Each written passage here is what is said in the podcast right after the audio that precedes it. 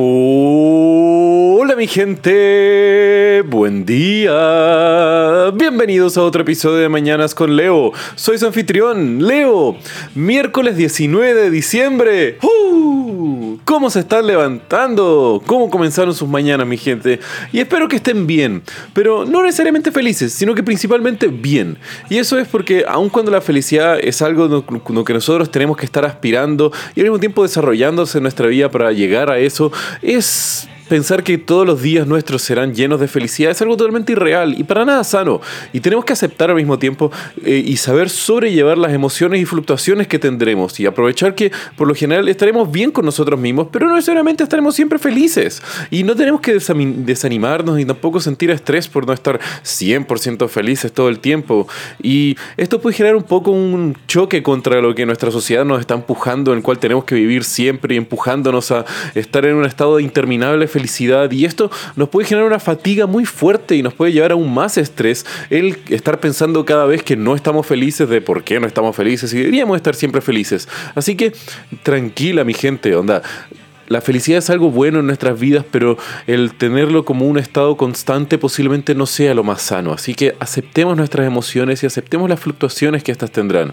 Y hablando de felicidad, hoy les quiero comentar cómo en Japón gran parte de todas las experiencias que nos podrían traer felicidad de la vida en pareja se han transformado en un producto o en un servicio, los cuales se ofrecen en distintos puntos, transformando toda la experiencia de una pareja prácticamente en un commodity.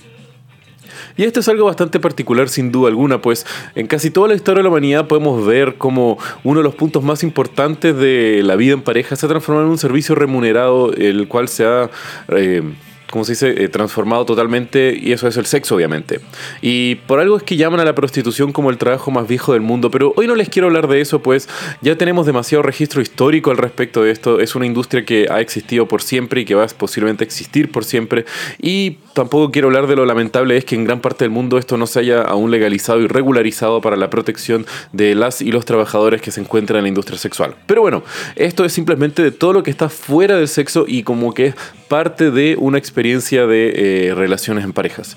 Y bueno, quería comenzar primero por uno de los principales puntos de interacciones que comienzan muchas parejas en la sociedad moderna, que esto es a través de las citas, el coqueteo y algo que por lo general sucede en distintos bares u otros lugares así de, de interacciones sociales nocturnas.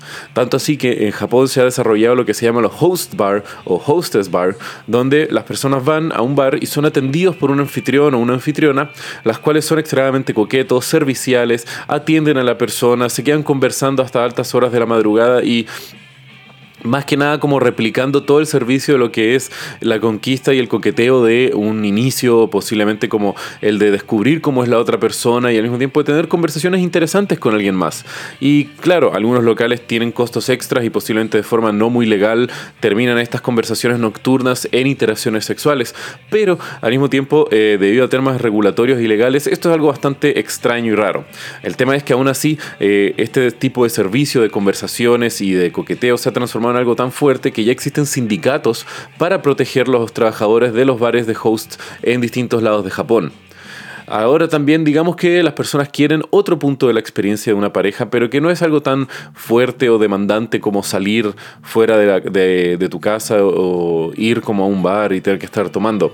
Digamos que buscas la experiencia más casera, de estar algo más cómodo, eh, ver algo en la tele, estar acostados. Bueno, eso es lo que ofrecen lo que en Japón se le llaman como los cuddle cafés o cafés de caricias o acurrucos, no sé cuál podría ser la mejor traducción. Pero bueno, el tema es que son distintos locales donde las personas pagan por hora para poder acostarse con una persona, pero sin ningún tipo de intención sexual, simplemente para sentir el abrazo y las caricias suaves de alguien, dormir una siesta en el regazo de otra persona. Eh, algunos locales tienen servicios de aseo donde te peinan, te hacen cariño, hasta te limpian las orejas, que al parecer eso es algo que a los japoneses les gusta mucho. Y al mismo tiempo otros servicios e interacciones mucho más caseras según el gusto de los consumidores. Y totalmente obviando todo lo que es el carácter sexual, sino que simplemente el compartir un momento íntimo y cómodo con alguien en una cama, en un sofá, en un momento, como digo, así como casero, de algo tierno. Y estos servicios pueden demostrar algo bastante curioso de la sociedad japonesa, lo cual ha tenido una de las mayores tasas de decrecimiento poblacional del mundo, donde la tasa, comparando la tasa de natalidad a la tasa de mortalidad, en promedio se pierden entre 800 personas por día aproximadamente en Japón. Y esto tiene muchos factores a considerarse. Por un lado, los japoneses no quieren tener hijos como sociedad entera, pues les interesa más sus carreras profesionales. Al mismo tiempo, debido a que son una sociedad extremadamente machista, eh, las mujeres tienen que prácticamente erradicar totalmente su capacidad o su libertad de tener una maternidad en pos de una carrera profesional, haciendo que sean totalmente incompatibles lo uno con lo otro.